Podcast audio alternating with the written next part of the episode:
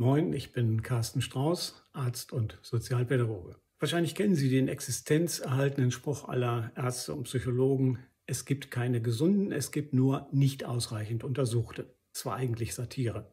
Dann kam die Pharmaindustrie und sagte, klasse Idee, und schuf den Begriff des asymptomatisch Kranken. Jetzt brauchen wir niemanden mehr zu untersuchen, es sind sowieso alle krank. Wir sind das Volk, sagten Zehntausende, gingen die, gegen die herrschende Obrigkeit auf die Straße und wurden bejubelt und die Diktatur griff nicht ein. Wir sind anderer Meinung, sagten Zehntausende, gingen auf die Straße und wurden beschimpft. Und die Demokratie schritt ein und diskreditierte abweichende Meinungen. Über 50 Künstler spielten einmal eine Rolle. Dann nahmen sie ihren Mut zusammen, gingen an die Öffentlichkeit und jetzt spielen sie keine Rolle mehr.